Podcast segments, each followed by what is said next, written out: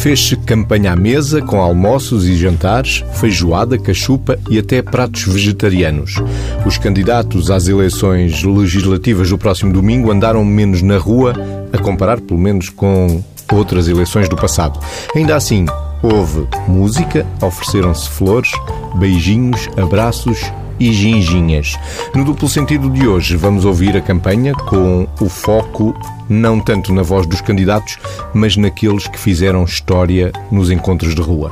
Vossa Excelência, dá licença. Ora, essa, faz favor. Deixa eu olhar aqui ver uma ginginha aqui abaixo. Não posso deixar esta gente toda passar. venha, obrigado, venha com o seu staff. Não, obrigado, não. Força.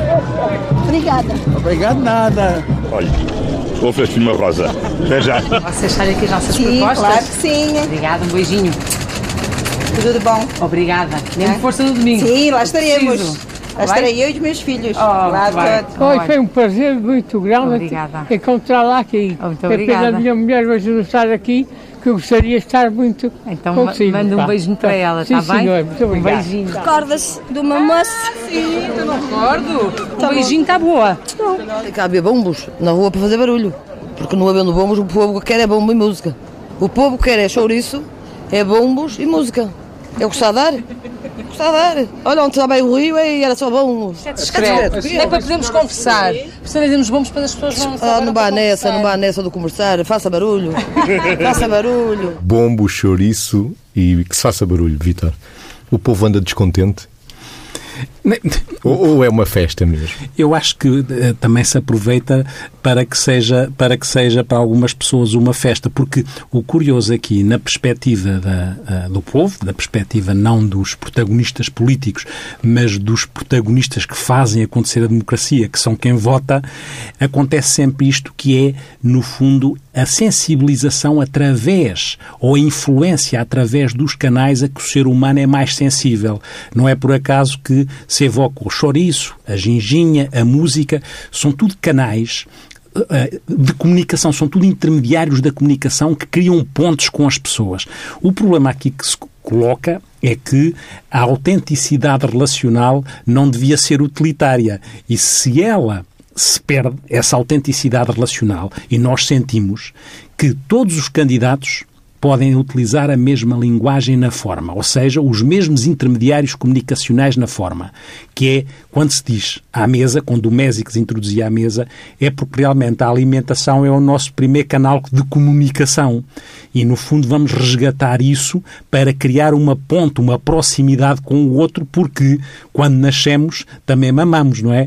E portanto vamos resgatar mais tarde aquilo que é a, a, possibilidade na comunicação utilizar a mesa porque o afeto vai muito dentro da comida e cria naturalmente uma aproximação, seja através da ginja, seja através do chouriço, seja através da música, que também não deixa de ser um primeiro canal de comunicação, porque até prévio ao nascimento já o bebê no útero da mãe está a ouvir sons como forma de comunicação.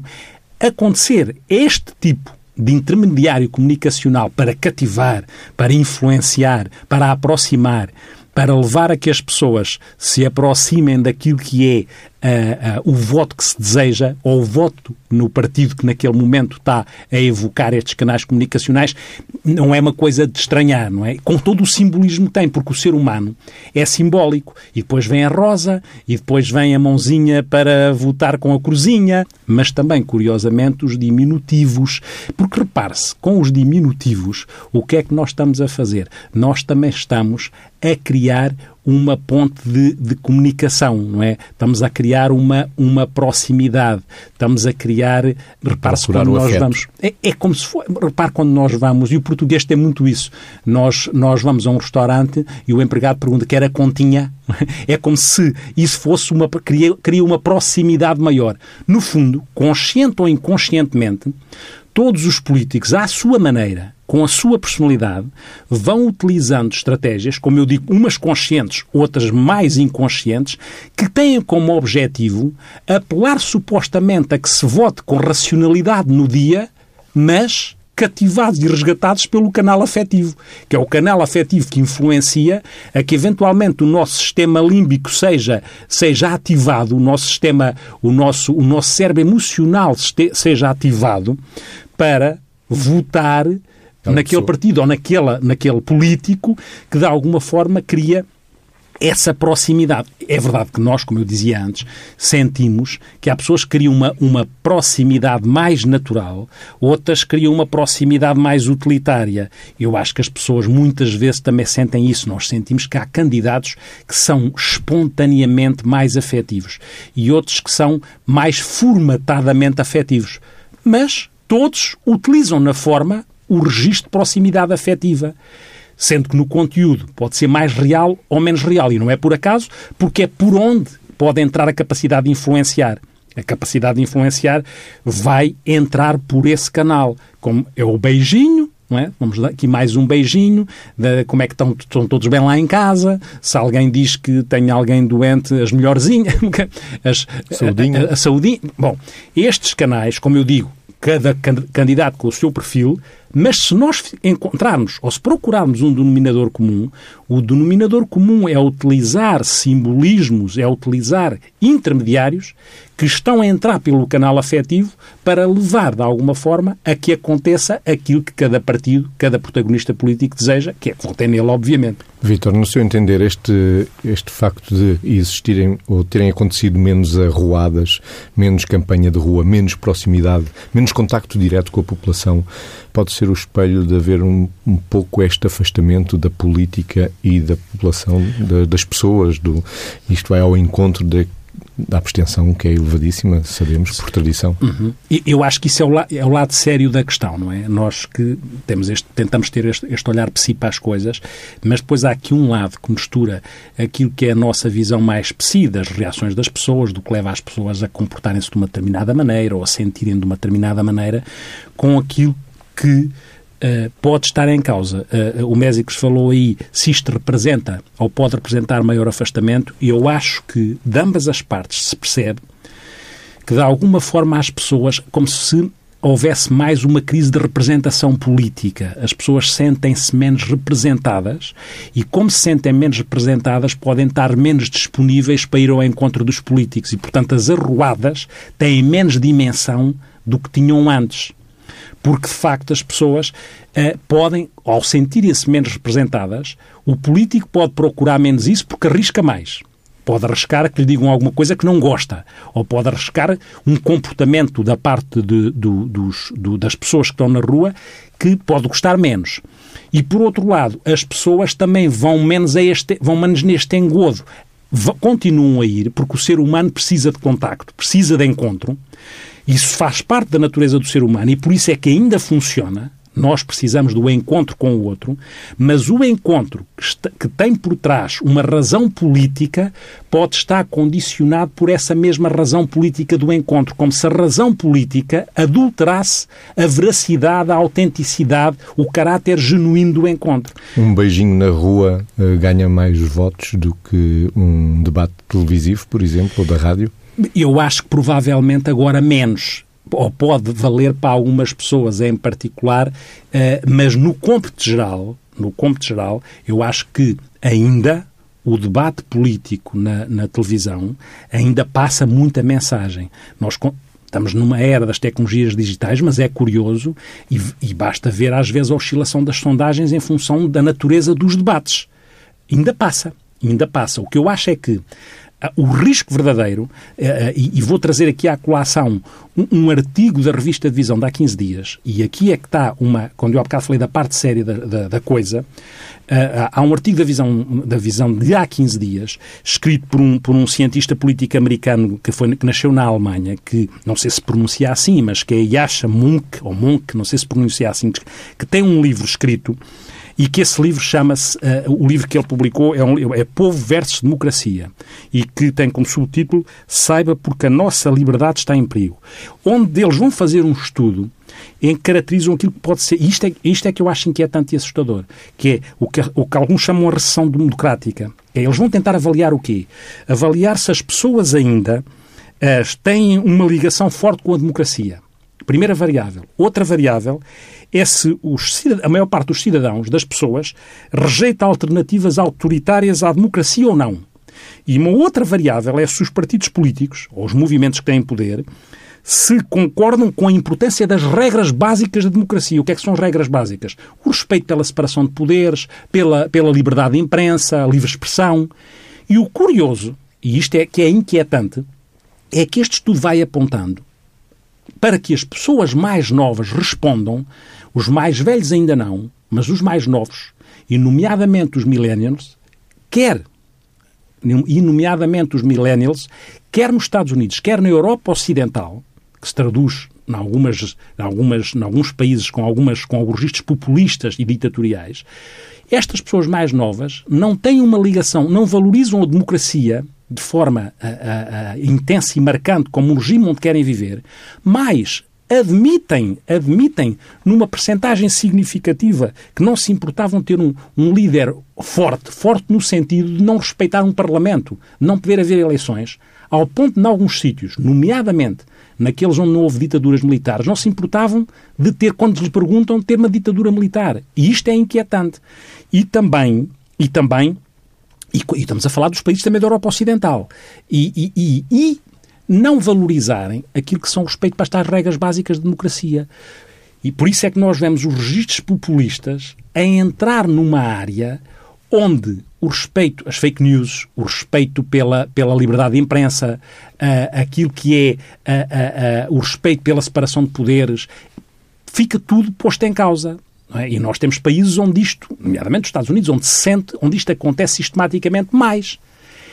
Há um regimentar estas pessoas que dizem isto, que, têm, que, que mentem, que, que dizem que são contra o sistema e que fazem alarde desta sua forma de estar contra o sistema, faz com que, e quando as outras pessoas dizem que aquilo está errado, então montam uma, uma, uma, uma teoria da conspiração dizendo, ou seja, nós estamos mais certos porque os outros do sistema diz, dizem que nós estamos errados.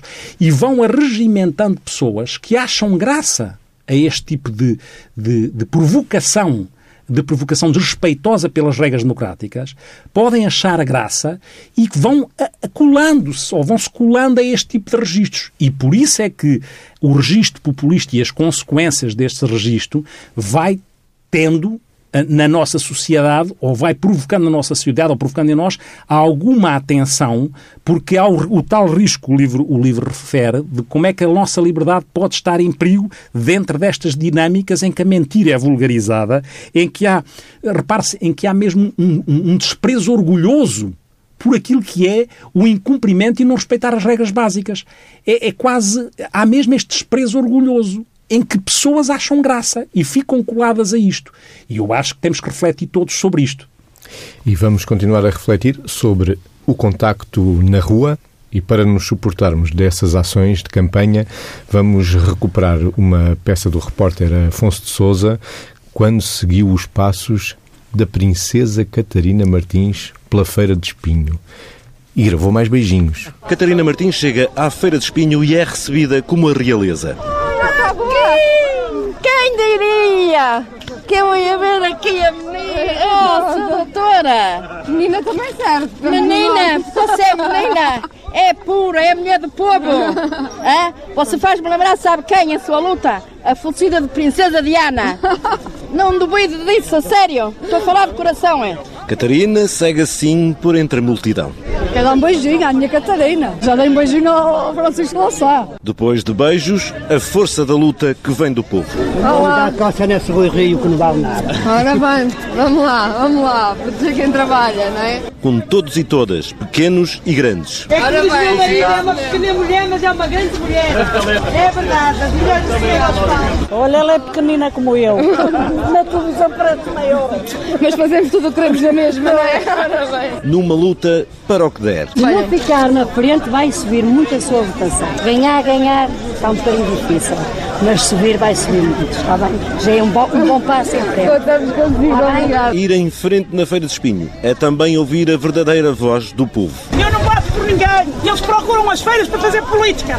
Mas só abre marcadoras, continentes, pingo doce. A feira daqui por 10 anos está no caralho. Siga o cortejo que é preciso falar de política. Olá, bom dia. É do bloco de esquerda. Viemos Dia. para a boa. Eu também sou da esquerda. E venho? Você é simpática, simpática. Muito prazer em vê-los todos, vós todos bom. Os pés. Catarina agradece, recebe flores e pedidos de ajuda, principalmente de pensionistas. Eles aqui estão a tirar a minha reforma. Por causa da da Venezuela. Da não está a Venezuela. receber a da Venezuela porque Não, deixaram de mandar. não Mas se deixaram de mandar, não podem estar a tirar daqui por causa da Estão outra. a tirar, É, a perceber é, bem. estão a tirar 70 euros, estão a dar 180 euros. Catarina registra e segue feira dentro. Como é que você já é uma flor, vai aí, agora... Era uma flor, uma ver a sua colega, você é mais bonita aqui do que na televisão. É lá, cuidado com os elogios. Porque ela tem ciúmes do marido que diz que o marido que só fala na Catarininha. E é com votos de felicidades que a Catarina sai da Feira de Espinho. Tudo bom. Felicidades, felicidades. Felicidades para a menina princesa Catarina. Vítor, há um imaginário, todo um ideal que as pessoas constroem do- das figuras mediáticas ou das figuras políticas, neste caso. Sim, sem dúvida. Vão votar também num imaginário deles. Eu acho que sim, também A responde. princesa Diana. Isso mesmo, não é? Porque, como nós dizemos sempre, o ser humano precisa para viver bem de simbolismos. E esses simbolismos às vezes podem ir daquilo que é o mais idealizado, o mais mágico, o mais mis- mistério, o mais misterioso, àquilo que pode ser um bocadinho mais prosaico.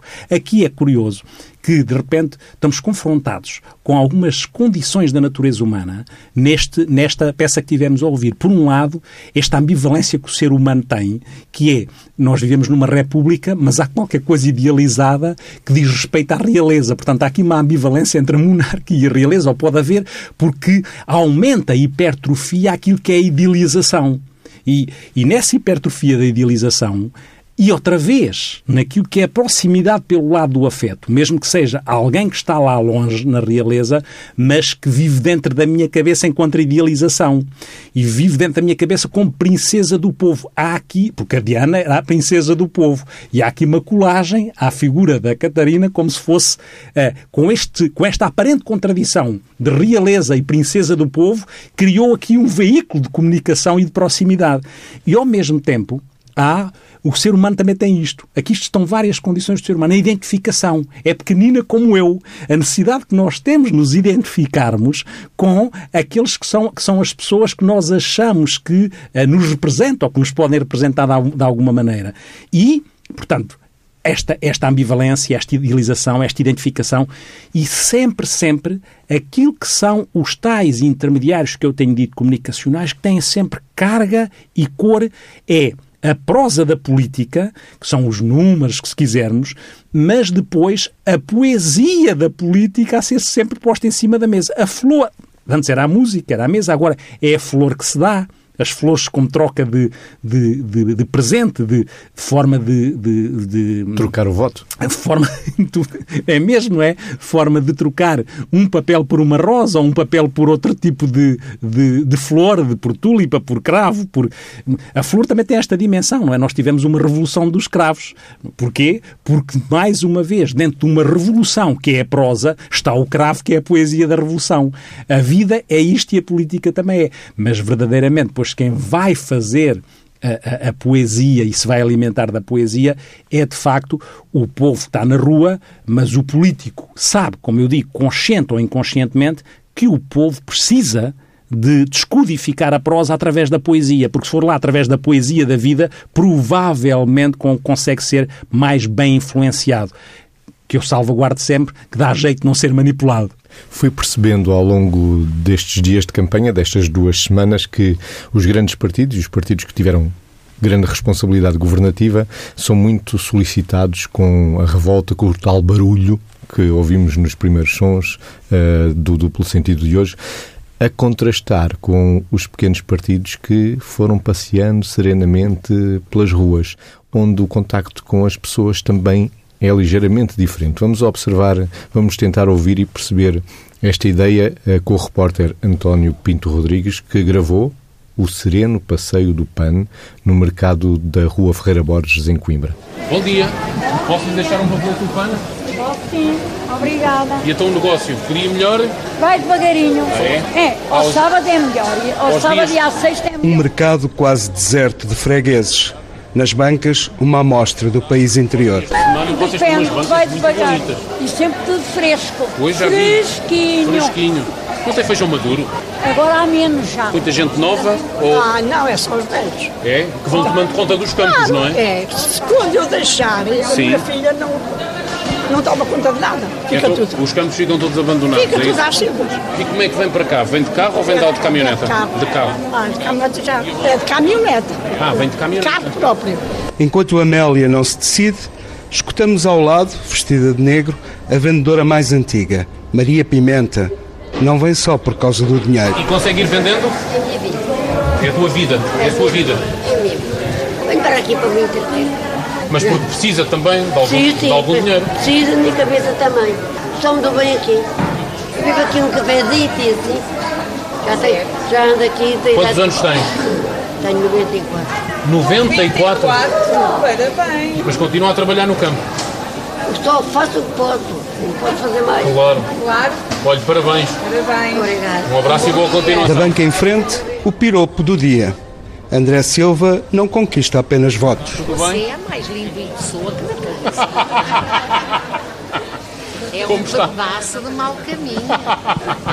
Um lindinho é um pedaço de mau caminho. O piropo e as gargalhadas de André Silva. E o que importa mais neste encontro, ao contrário dos impostos ou do orçamento de Estado, é saber do feijão verde, dos legumes que são frescos. Vítor, é outra dimensão. É a dimensão do feijão maduro, como era a pergunta, mas é evidente que nas praças também existem uns talhos, existe de tudo e essa, e essa ligação essa ligação faz parte da vida de quem vive de quem vive nas praças e nas feiras e tudo mais. Bom, E vai-se caminhando tranquilamente. e vai-se caminhando tranquilamente. Sem mas- bombos, sem gritos, sem, reivindicações. Mas, mas sempre com aquilo que nós, enquanto PSIs, sabemos que é o fundamental da vida, que é sempre à procura do encontro com o outro. E aqui é que há a nossa questão, é? que é o interesse que nós mostramos na outra pessoa. Que idade tem, se vem de carro, se vem de caminhoneta.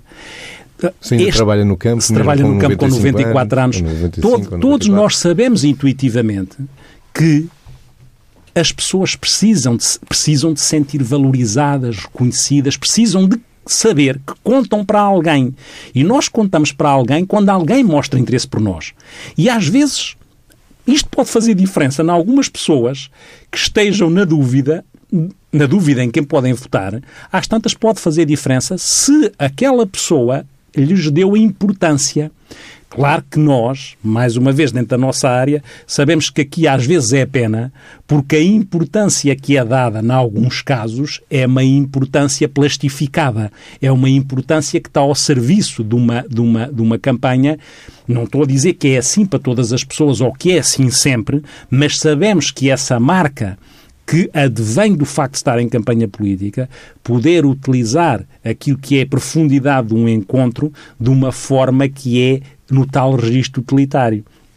Como digo, salvaguardando que há pessoas que estão a fazer isso de forma genuína, que são momentos genuínos de encontro. Não estamos aqui, ah, de uma forma manicaísta, de repente a achar que todas as pessoas, de, de qualquer maneira, em qualquer circunstância, têm esse registro. Mas, muitas vezes, esse registro está lá. E, portanto, a campanha política, em última instância, é da nossa área. É um encontro entre pessoas. É das pessoas e para as pessoas. Vítor, há ainda os pequenos partidos. Os partidos sem representação parlamentar juntaram-se ainda esta semana para um debate, foi o último debate na RTP, e mostraram o que é que mais interessa aos portugueses, do ponto de vista deles, obviamente. O que é que mais interessa aos portugueses? O jornalista Rui Tucaiana faz o resumo. À pergunta qual seria a sua prioridade caso ganhasse as eleições, Gonçalo da Câmara Pereira, do Partido Popular Monárquico, foi o primeiro a responder. E essa medida inicial seria mexer na Constituição. Obriga a forma de governo a ser, Ser republicana. republicano. Não funciona. O ambiente foi uma das bandeiras que vários intervenientes tomaram como sua. Manuel Ramos, do movimento Partido da Terra, disse que a sua prioridade seria combater o desperdício, uma batalha que até já está a travar. Nós distribuímos as nossas ideias, o nosso tempo, porque o que é distribuído provoca poluição. E se uns apostariam na poupança, outros, como o livre, na distribuição da riqueza. Portuguesa. A candidata por Lisboa, Joacine Catar Moreira, propõe como medida prioritária o crescimento do salário mínimo. Eu iria imediatamente referir a necessidade de aumentarmos o ordenado mínimo nacional para 900 euros. Aos 900 euros de salário mínimo propostos pelo LIVRE, Amândio Madaleno, do Partido Trabalhista Português, responde com mais 100 e sem discussões com ninguém. Aumenta o salário mínimo para mil euros.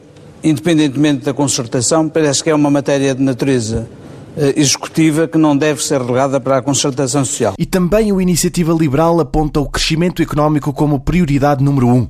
Para Carlos Guimarães Pinto, os impostos têm de baixar. Nós vamos propor uma taxa única de IRS para garantir que o país é capaz de reter os seus melhores para que não sintam vontade de sair do país. E também a primeira medida do PCTP-MRPP teria a ver com dinheiro, nomeadamente aquele que o país deve ao estrangeiro pelo resgate durante a crise. Maria Cidália Guerreiro sublinhou que se o país votasse maioritariamente no MRPP, estaria a caminho de uma revolução e assim nem mais um euro para a Troika. É a primeira medida que nós temos, que é o não pagamento da dívida, e depois assentar uma política completamente diferente desta política de direita que tem acontecido. Já Fernando Loureiro, do PURP, teria como prioridade a dignidade dos militares que travaram a guerra colonial. Aprovar de imediato, no dia a seguir à tomada de posse, o Estatuto do Combatente. Quanto ao PNR, o primeiro dossiê a ser aberto por José Pinto Coelho seria o das famílias portuguesas. O PNR defende a criação de um Ministério da Família. Não é à escola que compete transmitir educação, não é ao Estado e muito menos ao marxismo cultural. Tempo do mais voltar a puxar pelo ambiente. Gil Garcia, do Movimento Alternativa Socialista, diz que a preocupação número um são os efeitos das alterações climáticas em Portugal. Todo o nosso litoral pode ficar, ou uma boa parte dele, várias cidades debaixo d'água e o país continua como se não tivesse problema nenhum. Já Mendo Henriques, do Nós Cidadãos, diz que para avançar com a sua medida exemplar nem precisaria de formar governo. Como deputado da Assembleia da República, o meu primeiro papel seria exigir que os deputados todos se debruçassem sobre este escândalo, que são as parcerias público-privadas rodoviárias em especial. O Estado português poderia recuperar muito dinheiro. E Santana Lopes, do Aliança, aponta o Estado da Saúde como uma das suas prioridades. Todas as pessoas têm que ter seguro de saúde. Melhor saúde é também uma das bandeiras de Vitorino Silva, do RIR. A essa junta ainda o emprego jovem e as reformas. Não gostava de ser primeiro-ministro de um país que há reformas de 170 euros. Tem que haver reformas mínimas e máximas. Quanto aos Juntos pelo Povo, neste debate o partido afirmou que a principal preocupação do próximo chefe de Estado deveria ser o estado dos cofres públicos. Filipe Martins de Souza fez uma comparação entre a Câmara que preside e o país. Emagrecer a máquina uh, autárquica, neste caso, emagrecer, emagrecer a máquina do, do, do Estado. E o Chega, de André Ventura, aponta duas reformas fundamentais. A reforma na saúde e a reforma do sistema político. A fechar esta parte do debate esteve Marinho e Pinto, do Partido Democrático Republicano, que apontou o combate à pobreza como prioridade absoluta. A pobreza é um estigma cravado no orgulho português, é uma vergonha e é um escândalo. Um debate que durou duas horas e meia, com 15 participantes e as mesmas cinco perguntas a cada um deles. Os pequenos partidos, num resumo de Rui Tucaiana. Vitor, quais são os assuntos que interessam verdadeiramente aos portugueses? Quanto dinheiro levam para casa ao fim do mês? E se adoecerem, onde é que podem ser tratados? Isto é realmente o que interessa aos portugueses. É o que interessa muito, por isso é que os pequenos Pois então é que vem o ambiente, sim. o clima, sim, as parcerias público-privadas, o produto interno bruto. Porque, porque os, os, os, pequenos partidos ou dizem, no fundo têm criação de bytes, não é? E, e como todos os outros, mas, mas como muitas vezes são mais monotemáticos, ou vão ou escutar aquilo, como o Mésicles diz, que interessa mais aos portugueses e então elencam isso como, é como se fosse o seu núcleo, uh, o, o, seu aspecto nuclear ideológico e, e, e, portanto, dizem aquilo que é, que é importante os portugueses ouvirem, ou então, se forem mais rígidos dentro do seu núcleo ideológico, podem ser mais populistas e mais facciosos e, nesse sentido, uh, uh, dizem aquilo que, na sua matriz mais, mais profundamente ideológica, fazem questão de colocar em cima da mesa. Portanto, oscilam entre aquilo que o, o povo quer ouvir e aquilo que a sua matriz ideológica, às vezes mais uh, separatista, mais clivada, quer colocar. Vão oscilando entre, entre, esses dois, entre esses dois registros, não é? Mas é importante a questão dos pequenos partidos partidos cria diversidade. É a parte boa. A parte arriscada é que também cria mais espaço para o populismo e para as coisas mais, mais, mais, uh, eventualmente com mais risco de pôr em causa aquilo que dissemos antes no que diz respeito à liberdade e no que diz respeito à sobrevivência da, da, do regime democrático. O João Félix Pereira, sonoplasta do João Félix Pereira já fez soar a música que nos convida a terminar este encontro por hoje. O duplo sentido volta para a semana num formato mais, diria, normal, fora da política, portanto, mas temos aí o eco existencial, não o eco de campanha agora, mas o eco existencial para terminar, Vitor. Dois horizontes fecham nossa vida. É do escritor brasileiro Machado de Assis. Um horizonte, a saudade, do que não há de voltar. Outro horizonte, a esperança, dos tempos que hão de chegar. No presente, sempre escuro, vive a alma ambiciosa na ilusão voluptuosa do passado e do futuro. Os doces brincos da infância, sob as asas maternais, o vôo das andorinhas, a onda viva e os rosais, o gozo do amor, sonhado num olhar profundo e ardente. Tal é na hora presente o horizonte do passado.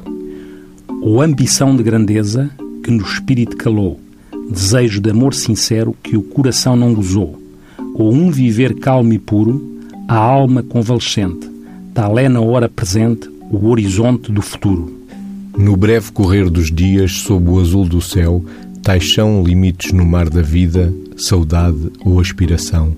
Ao nosso espírito ardente, na avidez do bem sonhado, nunca o presente é passado, nunca o futuro é presente. Que cismas, homem, perdido no mar das recordações. Escuto um eco sentido das passadas ilusões. Que buscas, homem? Procura através da imensidade ler a doce realidade das ilusões do futuro. Dois horizontes fecham nossa vida. Machado de Assis.